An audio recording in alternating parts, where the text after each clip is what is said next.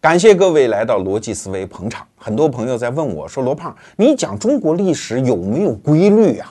你总是颠三倒四的呀？你看上一季讲清史讲的比较多，这一季呢好像跟宋史又比较来劲啊。你有没有相关的选题规划呀？”今天我必须坦白的跟大家承认，确实木有什么选题规划。为啥？因为逻辑思维这个节目本质上就是我自己对自己发下的一个愿心嘛。我从四十岁开始干这件事儿，我打算干上十年，现在还剩七年半啊。那到五十岁的时候就完结。那这十年过程其实就是我自己的读书计划。我打算利用这个阶段，把人类文明史过去几千年的发展过程当中的那些重要的节点。逐个的琢磨一遍啊，当然这个琢磨不是我自己闭门造车了，有的是请教高人，有的自己是回家翻书啊。那如果觉得哎有心得值得跟大家分享，那我就来做一期节目。所以这个过程啊，它不是一个严谨的学术计划，而是我个人放任自己的读书兴趣的一个结果啊。所谓清风不识字，随便乱翻书啊。那今天跟大家讲的这个节点呢，不算是什么重要的节点。但是它确实是一个困惑了我很长时间的一个节点，就是中国的明朝的嘉靖皇帝啊，请听清楚了啊，不是清代的那个嘉庆，是明代的嘉靖。嘉靖这个词儿啊，确实挺奇怪的。中国读过书的人基本都知道这个词儿，知道它是明朝的一个年号，也知道有这么一个皇帝。那为啥他这么有名呢？他就是因为他时间长嘛，前前后后一共四十五年，这在明朝皇帝当中是排名第二的长度。那排名第一的是谁啊？是嘉靖皇帝的孙子万历皇帝明神宗。万历年间一共四十八年，也不过只长了三年而已呀。他这个爷爷既然执政了四十五年，他就难免会留下大量的遗迹吗？比如说，有些名人就出生在嘉靖年间啊，当年制造的很多器物，翻过来一看，嘉靖年间制啊，玩古钱币的都知道有嘉靖通宝等等，他留下的东西比较多，所以这个词儿自然就变得比较有名。可是你细一想呢，又觉得好奇怪，四十五年，好像我们对这个皇帝没有什么印象啊。所以刚开始的时候，我们先替大家打捞几个记忆的碎片，关于嘉靖皇帝。那第一个碎片呢，就是海瑞骂皇帝，骂的是谁呀？就是这个嘉靖皇帝。第二个呢，大家可能有印象的严嵩啊，有名一代最大的一个奸臣严嵩啊，就是伺候这位嘉靖皇帝的。那第三个印象呢，就是很多读中国历史的人都知道，明朝的中晚期皇帝养成一个坏毛病，就是不上朝啊，罢工啊啊！你看最著名的是万历皇帝，他孙子啊，前前后后三十多年不上朝；嘉靖皇帝呢，二十多年不上朝。所以你把这三个细节拼起来之后，你会对这个皇帝印象差到了极点。你想，你肯定是一个很笨的皇帝，要不怎么会养出个奸臣呢？你肯定又是个很坏的皇帝，要不怎么忠臣海瑞会骂你呢？你还是个懒皇帝，要不你怎么不上朝呢？所以，一个又懒又坏又笨的皇帝，我们对他印象不好。可是你真去翻明朝的史书，你又觉得他不是这样。在明代当时的大量史料当中，但凡提到这个嘉靖皇帝啊，不见得有什么好话，但是没有一笔敢小瞧他。哎，基本都说嘉靖皇帝是一个英断之主，就这个人非常的英明，非常的聪明，对朝政的控制非常的严密，是这么一个人。哎，你不觉得这前后两个印象之间有出入吗？确实啊，我上中学的开始就读嘉靖一朝的很多史料，呃，不是读原始的，就是读后来人写的啊。比如说什么大礼义事件啊等等。但读来读去啊，关于这个皇帝和这四十五年的历史，我就串不出一个逻辑来啊。直到近些年读到了一本书。叫《龙床》，它的作者是李杰飞先生，是我个人非常喜欢的一个史学家和文学家。当然，事先声明啊，这本书不要到我们的微信公众号里去找啊，我们没有独家销售的版本，市场上到处都是。你要是觉得不好意思怎么办呢？非要照顾罗胖的生意，那不妨到我们微信公众号的商店里来买这本书，叫《天命不足畏》，写的是王安石变法，作者是高天流云啊，这也是通俗写史方面非常好看的一本著作啊，拜托大家照顾生意。好，生意就做到这儿。我们还是回到《龙床》这本书。为什么我觉得它好？就是因为它帮我把嘉靖这个人所有那些一鳞半爪的印象串出了一个总的逻辑。李杰飞先生讲，嘉靖这个人是利用文字的精神的心理的因素去驾驭权力的一个大家。所以啊，接下来我们讲的可不是什么一般的历史，其实我们是从那一段历史当中获得一个角度来观察权力这个现象，我们能洞察权力的运作方式和它败坏的过程。当然，我们的节目的听众和观众没有什么机会当皇帝啊，这个权术你使是使不出来的。但是，即使在当代社会，无数的人还是会用那种权术的心法来对我们起作用啊。所以，听完这期节目，我希望能够帮到大家的就是，哎，别跟我玩这一套，这一套权术我见过，在明朝我就见过。好，我们回到嘉靖皇帝吧。嘉靖皇帝出生在一五零七年。他当皇帝呢，是在一五二一年啊，大概是十三四岁那个样子。那按照当时的虚岁嘛，叫十五岁。他就想想这是什么时候啊？西方人刚刚搞过地理大发现，哥伦布是一四九二年到达的美洲，从此欧洲历史开始了一个波澜壮阔的现代化的进程。而中国历史呢，越来越走到那个皇权政治发展的顶峰，最后打成死结啊！那嘉靖皇帝就处在这个过程当中。那嘉靖是怎么当上皇帝的呢？他不是因为他爹死了，他继承了他爹，他爹不是皇帝啊。那嘉靖之前的这个皇帝叫明武宗，是明代最作最作的一个皇帝。他的故事有机会我琢磨明白了再跟大家聊啊。那明武宗这个人呢，啊，中整天的非常欢乐，在自己的宫中呢，给自己搞了一个夜总会，叫豹房啊，那里面养了无数的宠物啊，包括活人宠物，就天天玩。可是虽然他耕耘的非常的辛勤呐，啊，但是没有什么果实。他死的时候才三十岁，死的时候木有儿子。那怎么办呢？一般来说，木有儿子，那就兄终弟及，在他的兄弟当中再挑一个皇帝吧。发现也没有，因为他爹叫明孝宗，明孝宗也就这么一根独苗，所以没办法，只好到他的堂兄弟当中去挑。挑来挑去，最近的血缘关系最近的就是这么一个嘉靖皇帝。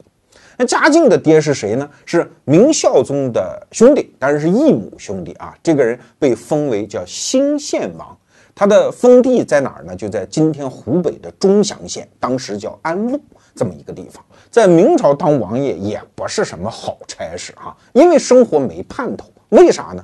因为明成祖就是当燕王，然后起的家，篡的权，造的反，最后当的皇帝吗？所以后来的他的那些子孙们，但凡当上皇帝，最警惕的就是那些叔叔啊、伯伯呀、堂兄弟呀、侄儿啊这些王爷，就怕他们造反。所以对他们的管束是非常非常的严，在宫中或者或者北京啊，长到一定岁数，一定要去就藩，就是回到你的封地。你以为到了封地就可以作威作福吗？我是王爷啊，你算个屁王爷！你也就在那儿去享个福而已。所谓的那些封地都是由地方官来进行管理，只不过是把这片地上应该交纳朝廷的那个赋税拨给你王府作为用度，而且那个王爷当的跟囚徒一样啊。你不能随便到处玩的，你不能说进京看看的，没那个机会，必须申请，而且各个王不能同时来。你如果同时是兄弟，一个封到了山东，一个封到了湖北，你说我们兄弟串串门行不行？不行，你们俩干什么？你们两个王爷见面是要造反吗？是要串联吗？啊，所以跟坐牢一样一样的。你但凡当上了王爷，那这一辈子虽然你吃喝不愁，但是你什么盼头都没有啊。那嘉靖皇帝生下来，基本上就是在这么一个家庭环境里面啊，他是没有盼头的。但是就在公元一五二一年，明武宗一死，整个朝廷当中只剩下两个人说话还算数了。第一个就是死去皇帝的妈，明孝宗的皇后，现在的张太后；另外一个就是内阁的首辅大臣、大学士杨廷和。这两个人一商量，说国家不可一日无君呐，赶紧派人到湖北安陆去接小朱厚熜到北京来上任，去当皇帝。刚开始这俩人真没觉得有什么事儿。你想啊，第一，朱厚熜年纪非常小，这个时候只有十三四岁，虚岁也才十五。第二，哎，你当皇帝，这是多少辈子积的德啊！上辈子把所有彩票都买光了吧，才中这一回大奖。而且是我们俩人决定你当皇帝的，你肯定得感恩戴德，屁滚尿流，连滚带爬的到北京来当皇帝吗？可是这俩人万没想到的是啊，这出戏的大幕刚刚拉开，朱厚熜第一次登台一亮相啊，就表现出了一个权谋大家的本色。这个东西叫什么？叫政治敏感。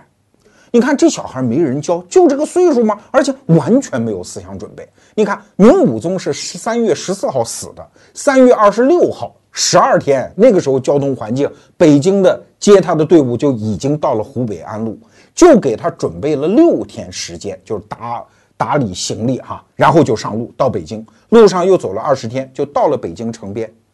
到了北京城之后。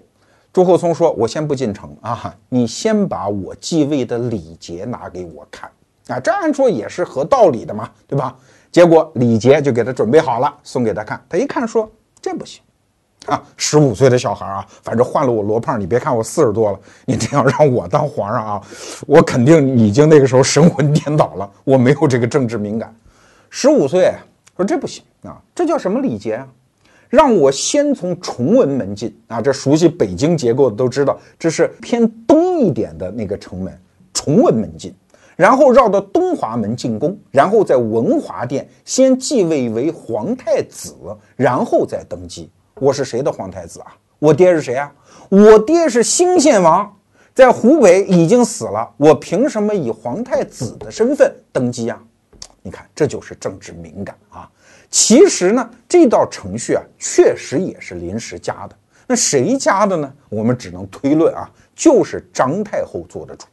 张太后打的这个主意其实也很简单：我儿子当皇帝好好的死了，现在又弄一个皇帝，是他的堂兄弟，对吧？那来了。你先当皇太子啊！这个子是谁的子？就是我的子嘛！我和明孝宗，你先过继到我家当我的儿子，然后你再当皇帝，那我就还是正根儿的皇太后啊！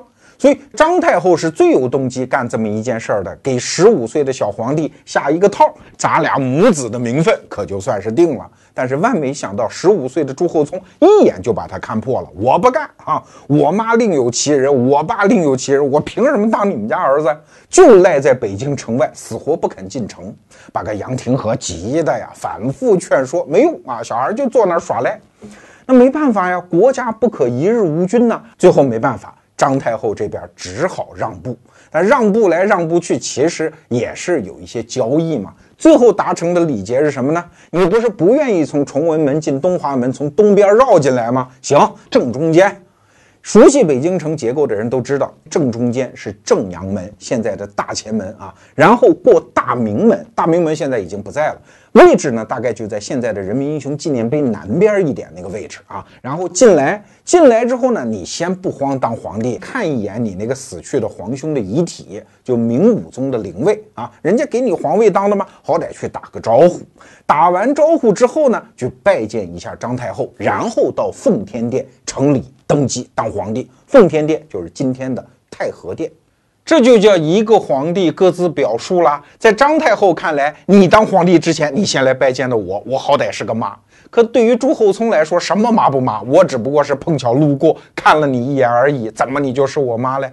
这就给后来的大礼议留下了大量的再解释空间。这是第一件事儿。第二件事就发生在他继位典礼的当天，大臣们正在准备典礼，这小孩突然看见了大臣给他准备的那个继位的诏书啊，替他拟的，突然因为当中的一句话就不干了啊，死活不参加典礼，耽误了很长时间，最后左右的人是死劝活劝，他才把这个典礼给搞完。那是哪一句话出了问题呢？叫奉皇兄遗诏入奉宗挑。前半句没问题，奉皇兄遗诏，问题就出在后半句入奉宗挑。挑是哪个字儿？左边是一个士字旁，右边是好兆头的兆啊。那这个词儿啥意思呢？就是祭祀的意思。入奉宗挑就是我进来继承原来皇帝祭祀祖先的责任。小皇帝不干了啊！说啥叫祭祀祖先的责任？你祭祀祖先可包括祭祀你爹，你爹可不是我爹，我不祭祀他啊！所以就为这个词儿又开始闹。但是后来他还是妥协了，因为他觉得这个不太重要，所以就没有太坚持。那第三件事情就是定他这个年号。我们现在都知道他的年号叫嘉靖，但是原来阁老们、廷臣们给他拟的那个年号叫绍治啊。小皇帝又不干了，说不用这个年号，为啥？毛病就出在这个绍字上。绍就是今天绍兴那个城市的那个绍字，因为这个字儿啊带有继承的意思，坚决不继承。我继承谁呀？我谁都不继承，我就是命好啊！你们家死绝了，我才当皇帝，我不继承你们家，所以不用这个年号。最后他自己改名叫嘉靖，所以你说这个人有多倔？但说到这儿，你应该明白啊，他除了前面我们讲的作为一个权术家的第一个优势，就是有超长的政治敏感，他还有第二个优势。就是他知道分寸，什么东西该争，什么东西不该争啊？他争的都是那些一旦踏进这个圈套，一辈子无法摆脱的东西，他就一定要争。如果呢，仅仅是临时性的一些说法上的问题，他觉得哎就可以妥协。你想，十五岁，我们一定要反复强调这个年龄啊，这就拉开了明朝历史上非常有名的一个历史事件的序幕，就是大礼议。啥叫大礼议啊？就是关于这个国家最大的礼节的一场争议，争的是个啥呢？在我们今天人看来，简直可笑的要死，就是嘉靖皇帝和他亲生父母之间的关系啊！在我们今天人看来，这不有病吗？有什么可争的？但在当时，这可是一个不得了的天字号的事件。为什么？因为一个皇权系统，它的合法性就来自于它的皇统。啊，就是你爹是谁，决定你能不能当皇帝，对吧？所以老皇帝死了，他儿子继位，那他要没儿子怎么办呢？就从晋支皇族当中过继一个孩子给这支皇统，然后把这个皇统一代一代的传下去，这是儒家经典一直坚持的一条规则啊。但是嘉靖皇帝就是不认。他说：“我的亲生父母另有其人，我不过继给你们家，我又不是自己想当皇帝的，是你们请我来的，我反正不当你们的儿子。你看，这就造成了一个矛盾。可这个矛盾呢，在儒家的礼法系统当中，暂时又没有合适的解法，所以就引发了这场争议。”啊他继位的第三天，就给朝臣们下旨啊，说去到湖北把我妈接来，我想我妈了。大家觉得也可以理解，一小孩嘛，十五岁就去接他妈。又过了两天，他又下了一道诏旨，说这么的啊，我妈快来了，你们倒是一一看，我见了我妈，我管她叫什么？将来我去祭祀我爹的时候，我管她叫什么？你们拿个方案出来。这些事儿在杨廷和这些人看来不叫个事儿啊，你就按老规矩办就行了嘛。所以他就上了一道奏折，写明了一个安排，就是你皇帝以后管你的亲爹亲妈叫皇叔父兴献大王，皇叔母兴献王妃，而管死去的明孝宗呢，管他叫皇考。因为你已经过继给他了，就这么个安排啊！而且杨廷和觉得我在这个安排当中已经很够意思了。你看亲爹亲妈，我看你的面子，给他们加了俩字儿啊。第一个字儿是皇帝的皇字儿哦，很值钱吧？第二个字儿是一个大字儿哦。你看他原来叫兴献王，现在我让你管他叫兴献大王，这已经很给你面子了吧？但是你想，小皇帝他怎么能够接受这个方案呢？他最计较的就是这一点吗？但是。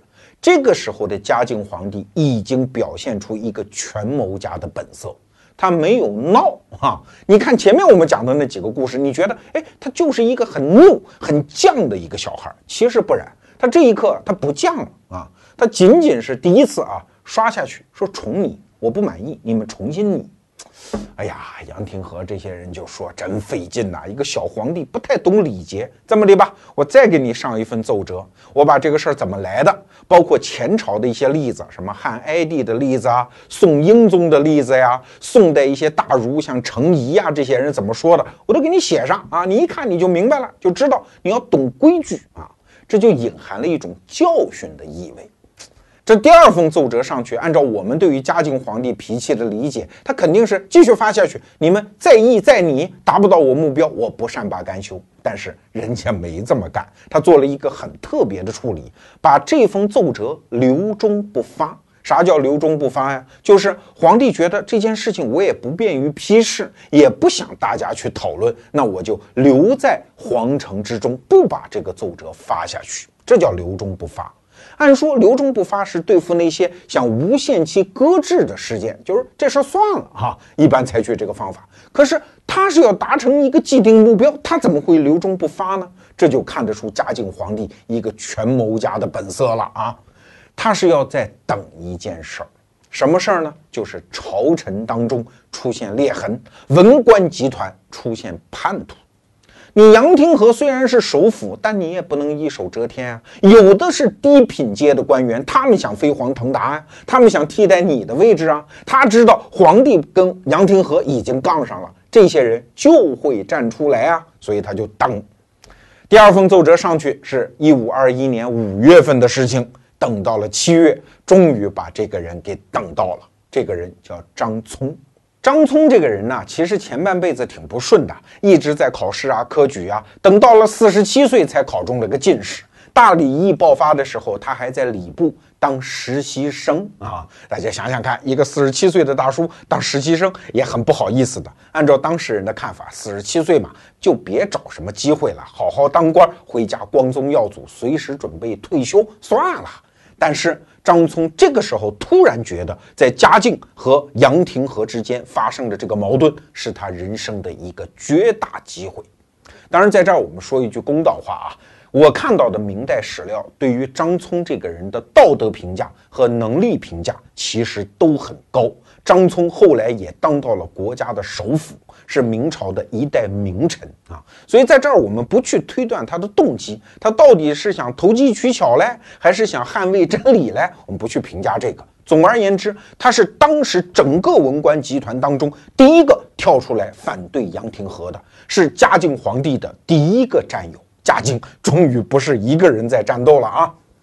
那当然，张聪讲的是什么道理？杨廷和讲的什么道理？大礼仪过程当中的一个桩桩件件的细节，今天我们实在没法讲，讲了你也不感兴趣啊，都是那个时代人的那种咬文嚼字啊。给大家举一些例子，比如说刚开始他就一定觉得什么皇叔父兴献大王不好啊，我想让我爸也当皇帝，我爸也当皇帝，我就不必给别的皇帝当儿子吧？那所以争来争去，现在能不能给一个皇帝的帝字啊？所以后来。就争成了叫兴献帝啊，后来再争能不能加一个皇字啊？后来又变成了兴献皇帝啊。后来说兴献皇帝，你们还要老在前面加个本生皇帝啊，就是生我的，他是靠沾我的光才能当上皇帝，能不能把本生两个字再去掉呀？啊，后来又争说新献皇帝能不能入太庙啊，享受子孙后代的祭祀啊？后来又在争，说这些祭祀的礼节能不能和其他皇帝一模一样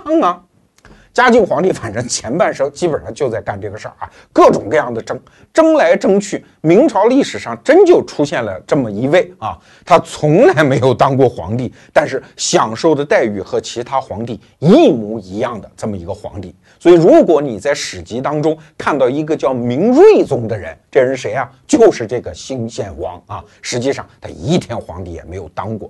总而言之，打李毅就这么争来争去。那最高潮是什么时候？是嘉靖三年。最后到了什么程度啊？就是其中有一个阶段的时候，老大臣们实在看不下去了，说这个国家整个统序就要乱了，我们跟伢拼了啊！二百多个大臣，其中包括杨廷和的儿子，叫杨慎啊。这个时候，杨廷和已经告老还乡了，被削职为民了吧？其实啊，因为跟嘉靖皇帝关系搞不好嘛。他的儿子杨慎接过父亲的钢枪，继续战斗啊！带领二百多个官员说：“不行啊，今天不把这个事争出个好歹来，我们绝不回家呀！”就跑到哪儿了呢？跑到故宫的叫左顺门，就是今天你要到故宫去看，不叫左顺门了，叫协和门啊。在那个门间，门前就跪在地下哭啊嚎啊。就是群体性事件嘛，啊，当时搞出了这么一个治安事件，然后摇晃那个门呐，喊着什么太祖啊、太宗啊，有人不干了等等，就这样。你知道嘉靖皇帝怎么处理的吗？再也不像他刚刚即位时候那么温良恭俭让了，还什么驳回。嘉靖皇帝说喊是吧？啊，都给我抓起来，二百多个人是吧？查谁带头的，先下到诏狱打板子，然后剩下接着查。二百多个人，最后是一百八十个人停仗。我们在此前的节目多次讲过，什么叫停仗啊？就直接摁翻了打板子。这不是就是说给你一个羞辱就完了，那真是照死里打啊。一顿板子打下来，一百八十个人当中有十九个人伤重不愈，最后死掉了啊！所以你像嘉靖皇帝，他一旦掌握了权力之后，那种迅猛的出击，就是我破坏一切规则，按我的规则来。所以说到这儿，你能体会到他的权术当中的一个特征。前面我们讲了两个特征：第一，政治敏感特别好；第二，对分寸的把握特别好。到此为止，我们又看出了他的第三个特点，叫对时机的把握也是拿捏的火候，叫妙到毫巅呐。该怂的时候怂，该等的时候等，该出击的时候绝对给你呲出獠牙，就是这么一个皇帝啊。当然，听到这儿，你仍然会觉得大礼义距离今天好远啊。那帮人跟疯了一样，为那一个字儿争什么争啊？哎，你还别说，嘉靖皇帝争这个还争上瘾了。他一生执政可以分成前后两段，后面这二三十年呢，他主要躲在宫里面炼丹呐，迷信道教啊，去干这些鬼事情。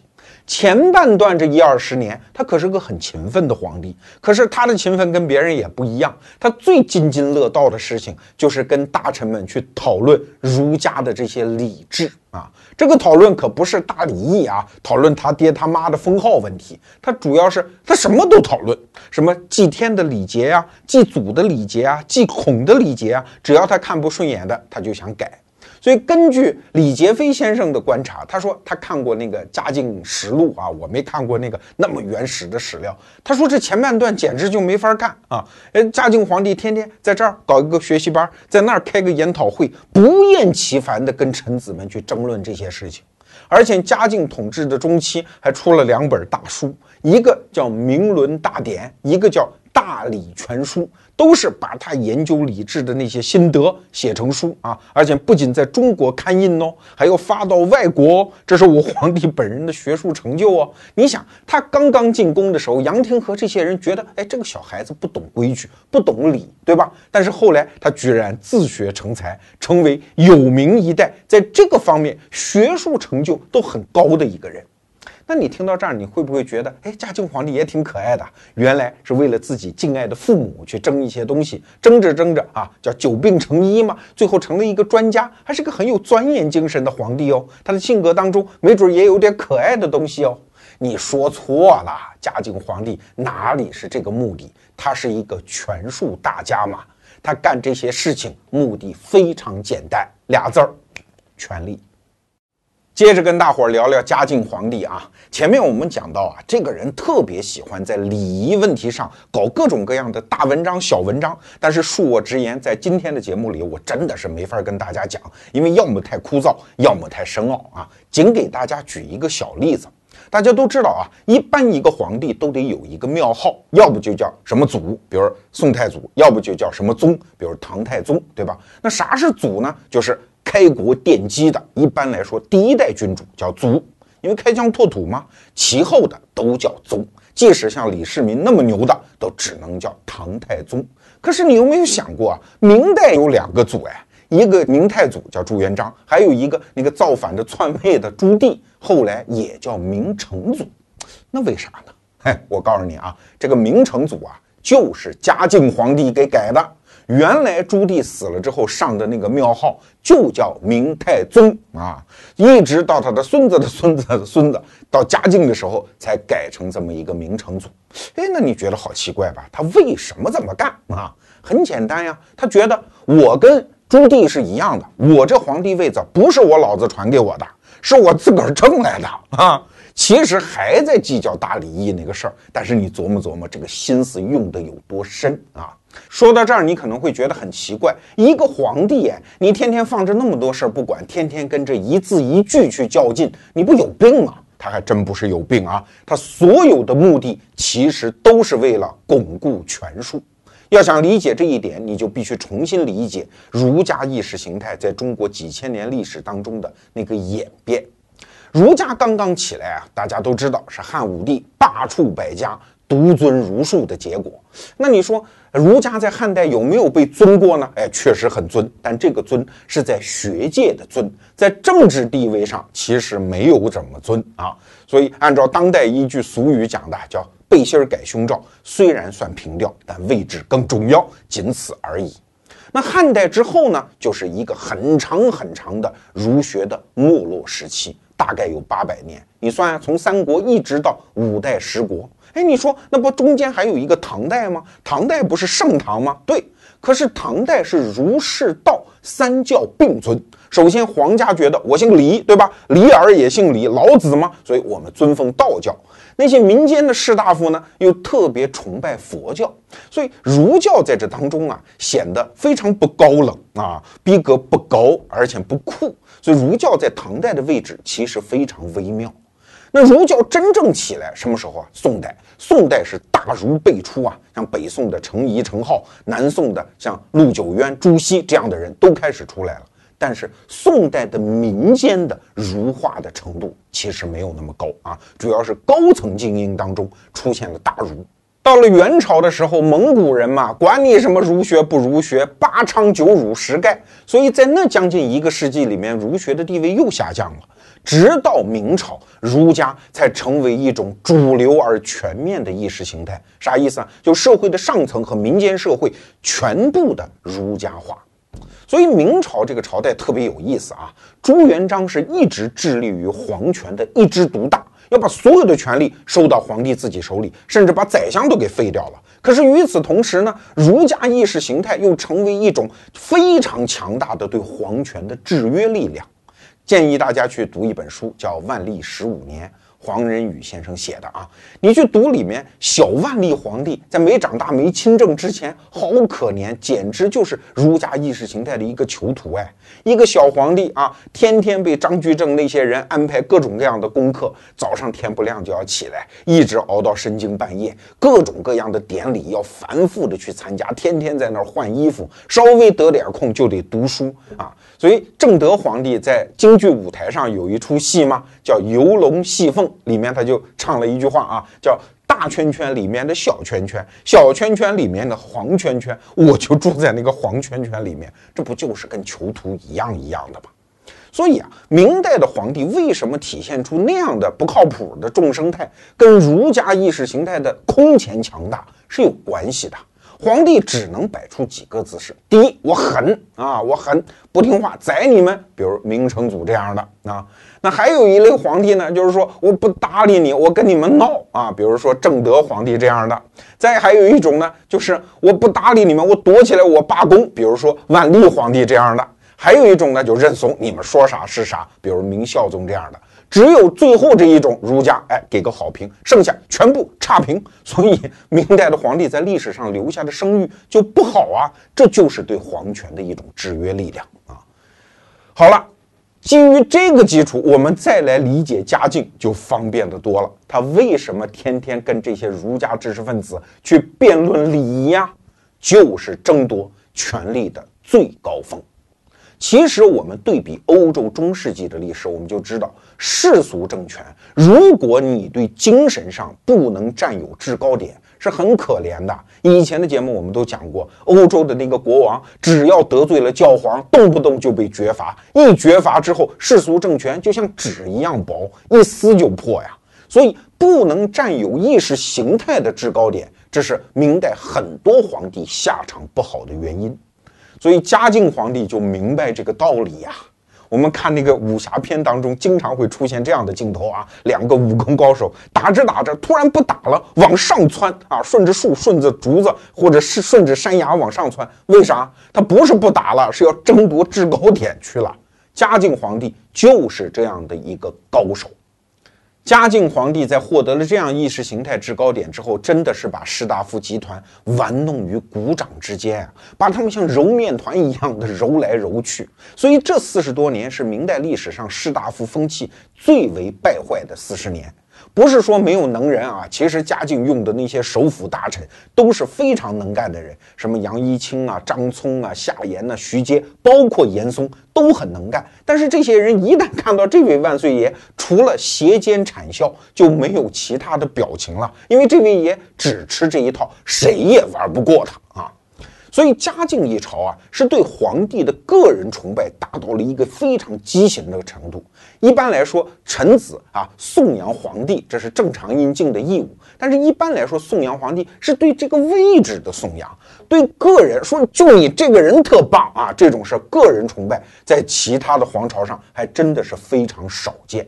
所以，为什么出现了一个海瑞骂皇帝，他就觉得太稀奇了啊？海瑞这个人名气太大了，为啥？因为此前和此后骂皇帝的士大夫有的是啊，像万历一朝那骂皇帝说你什么酒色财气四病俱全，哎，这样的词儿都可以写在奏书里的，也没事儿哎。可是海瑞啊，这还没怎么骂，就已经变得名满天下。为什么？跟大熊猫一样稀缺嘛。嘉靖皇帝看了奏书之后，气得手直抖啊，把奏书扔在地下，说：“给我逮起来，给我逮起来啊！我搞了一辈子，就是防范出现这样的人。”那后来旁边的太监就说：“哎，不用逮了，他自己棺材都准备好了。”嘉靖皇帝最后为什么没有杀海瑞啊？保护大熊猫嘛。这种物种这么二的人，我也没见过啊。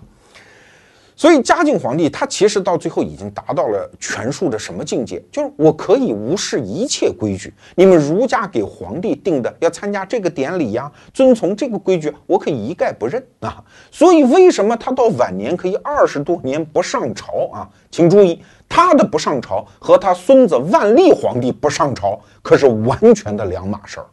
万历皇帝不上朝叫罢工，叫赌气啊。以后有机会讲他的故事，我们再跟大家聊。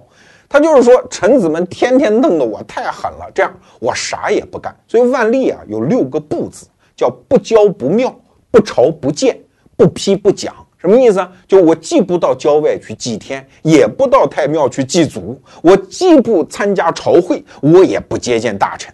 我既不批奏折，我也不参加你们大臣给我讲什么狗屁的儒家经书。总而言之，我就当一彻底的宅男就完了，大门一闭，什么都跟我没关系啊。所以到万历的晚期，甚至出现叫朝属一空啊。比如说礼部现在缺一尚书啊，现在老大臣已经死了，要补一个大臣吗？万历不管啊，以至于当时六部堂官几乎都没人当了，整个朝廷处于一个空头状态。到万历的晚年啊，他就是不管。可是嘉靖皇帝这二十多年不上朝，不是这个情况啊。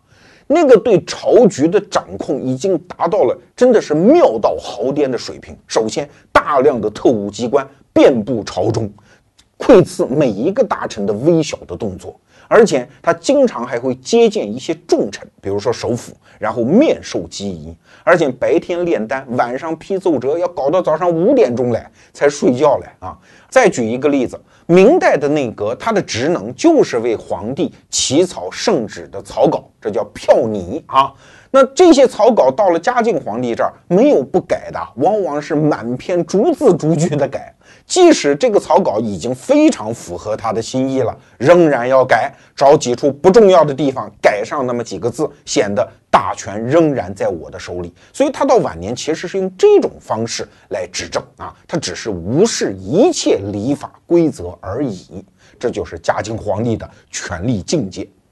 那我们节目的策划人有一个学社会学的老师啊，叫冯启娜老师。他告诉我，社会学上对于权力有一个分法，叫权力的三张面孔，是层次不同。最低层次的权力使用呢，是直接影响决定啊，这叫权力的公开使用。比如说，我们决定三峡大坝是建还是不建呢？这是最低层次的权力。第二个层次呢，是影响议事的议程，就是我们今天到底是讨论三峡大坝建不建，还是南水北调工程搞不搞，还是要不要建一条高速路？哎，对议程本身的影响，这是权力的暗中的运用。其实还有第三个层次，就是权力的无形运用。我只是运用权力去改变这个社会和整个权力结构当中人的那个偏好，说白了就是对意识形态上的影响。所以你看，权力的这三张面孔、三个层次、三个舞台，嘉靖皇帝都有上佳的表演呐。但是，其实权力还有一个更高、更高的层次啊，那是进入化境了。就是权力其实表面上没有运用，但它一直都在场。为啥？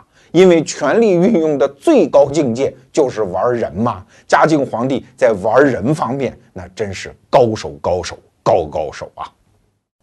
好，我们接着说嘉靖皇帝是怎么玩人的啊？在明代政治当中啊，有一个枢纽性的人物，就是内阁的首席大学士，不是宰相啊。这个角色又称之为叫首辅。那嘉靖皇帝一生用了好多个首辅，最开始是前面讲的那个杨廷和，然后是一个叫杨一清的人，再然后呢就是冲出来第一个在大礼议当中支持他的那个张聪，再然后是一个叫夏言的人，再然后是那个大奸臣严嵩，最后一个人叫徐阶。那为什么要用这么多人呢？这就是玩人的手法呀！我先立一个首辅起来啊，我很看重你，然后在你屁股后头搁上这么一个年轻人。这个年轻人呢，我就不断的暗示他，让他去攻击这个首辅。等到火候差不多了，把这个首辅扒拉开，把这个攻击他的人再立为首辅，然后在他屁股后头再跟上这么一个人物，一直就是这个手法啊，简直就是一个炒股高手啊！在抛盘的时候毫不留情，在拉升的时候手法灵凌厉，在看涨的时候其实已经盯着下一只备选的股票啊，他就是这么一个股神呐。那为什么要这么玩呢？就是不能让任何一个人在首辅这个位置上时间待长啊，在你羽翼丰满之前就把你干掉啊，这样我皇帝就握有了最终的权威啊。其实这套手法历代。历朝的权谋家都是怎么用的？就像前几年我听那个台湾的曾仕强教授在讲啊，什么叫中国式管理？一个董事长在开大会的时候，发现啊，老臣们是一派观点，有一个非常能干的年轻人又是另外一个观点，现场吵起来了，怎么办？当时毫不犹豫的，一定要猛烈的批评这个年轻人不懂规矩，怎么不懂得尊重老人家嘞？那批评完了之后呢，再把这个年轻人叫到办公室来。说你知道我今天为什么批评你吗？啊，哪能跟老同志那么说话呢？对吧？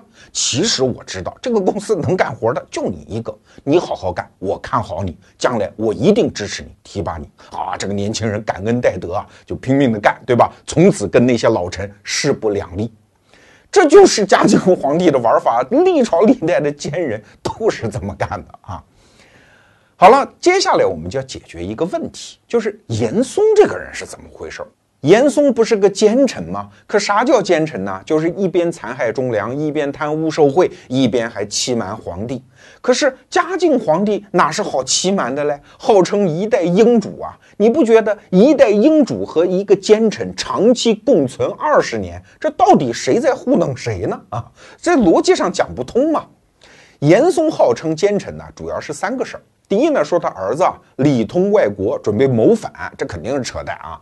第二件事情说他贪污受贿，后来徐阶在弹劾他的时候啊，说贪污受贿数额特别巨大，黄金三万两，白银二百万两，还有其他的金银珠宝，大概又值好几百万两啊。后来把严嵩的家抄完之后，找不着这笔钱，连一个零头都凑不足。又过了十个月之后，嘉靖皇帝还问他：“哎，你们不说有钱吗？钱呢？”哈，那徐阶只好说：“哎，这没准还有一个奸臣啊，怎么回事我也不知道。”所以这也是子虚乌有。那第三件事情呢，就是有一个号称叫忠臣的人，就是著名的杨继盛啊，他上奏折来弹劾这个严嵩，说他有五奸十罪，就是他是奸臣，有五个理由，他有十条大罪。后来嘉靖皇帝据说是受了严嵩的挑拨，就把这个杨继盛给杀了。哎，就这么一个事儿，这所以叫残害忠良。那这到底是怎么回事呢？严嵩是不是个奸臣呢？确实，除了杨继盛之外，还有一个沈炼的人上书弹劾他，都说他是奸臣。可是你要搞清楚啊，在明代政治当中，当首辅大臣被叫奸臣，这是你的本职工作啊，很少有首辅大臣没被骂过奸臣的。而且你想，严嵩当首辅时间长啊，他入阁当大学士二十年，当首辅十五年。你如果平摊在这么长的时间里面被骂几声奸臣，又有什么奇怪的呢？其实都是给皇帝背黑锅嘛。在这儿，我们不是替严嵩翻案啊。如果想看严嵩的翻案文章，我建议你到网上去搜一篇文章，这是美国的一个华裔历史学者写的，叫《大学士严嵩新论》啊，你去看看严嵩到底冤不冤。在这儿，我们得说，严嵩他肯定不是个好人，但是他比前面的夏言呢，后面的徐阶呀，坏到哪里去？可能也未必啊。真正奇怪的是什么？就是严嵩这个人，他凭什么在嘉靖皇帝那么凌厉的权术手法面前，他居然干了二十年大学士，十五年的首辅？前面我们不讲吗？那嘉靖皇帝炒作股票的那个手法是很凌厉的。为啥啊？这才是真正有趣的地方。原因很简单，这么几个。第一呢，他非常能干啊。严嵩是最能明白嘉靖皇帝心里想什么的。嘉靖到晚期啊，养成了一个破习惯，就经常写个纸条子出来。这上面的字儿啥意思呢？写的模棱两可。其实他就是让底下人猜，也是他巩固自己权威的一种方式。那猜来猜去，发现只有严嵩这个人经常猜得准。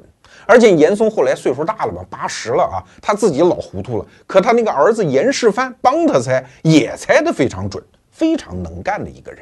而且替皇上写那个青词，就是修道用的那一种，那个就是给上天玉皇大帝上的一种奏表吧，也写得非常好。这是能干。第二呢，非常勤快。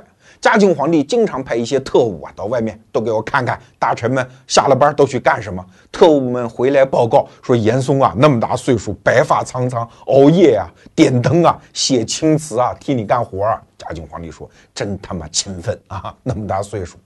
那第三条呢，就是严嵩特别愿意为嘉靖皇帝去背黑锅。其实杨继盛事件就是一个大黑锅。那怎么回事呢？杨继盛去弹劾严嵩，什么五奸十罪，后来历史学家都在讲啊，其实都是一派虚言，不敢说一派胡言啊，就都没有落实嘛。但他这封奏书坏就坏在一句话上。他跟嘉靖皇帝讲啊，说我说严嵩是个奸臣，你要是不信，你就找你那俩儿子问问，你也可以找别的内阁大学士都问问看。坏就坏在这句话上，为啥？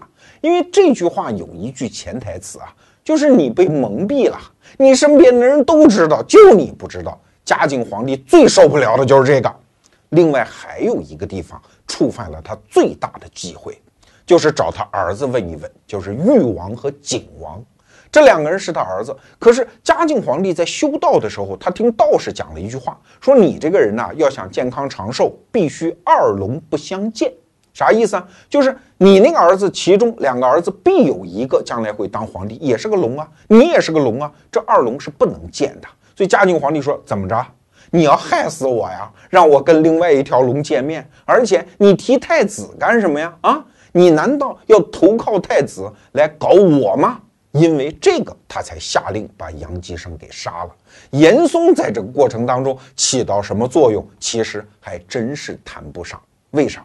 因为这就牵扯到严嵩的第四个特征啊，就是他是一个特别阴柔而低调的人。哎，这你想不到吧？一个奸臣不跋扈，而且非常低调啊。严嵩这个人其实原来也是一个饱读诗书的人呐。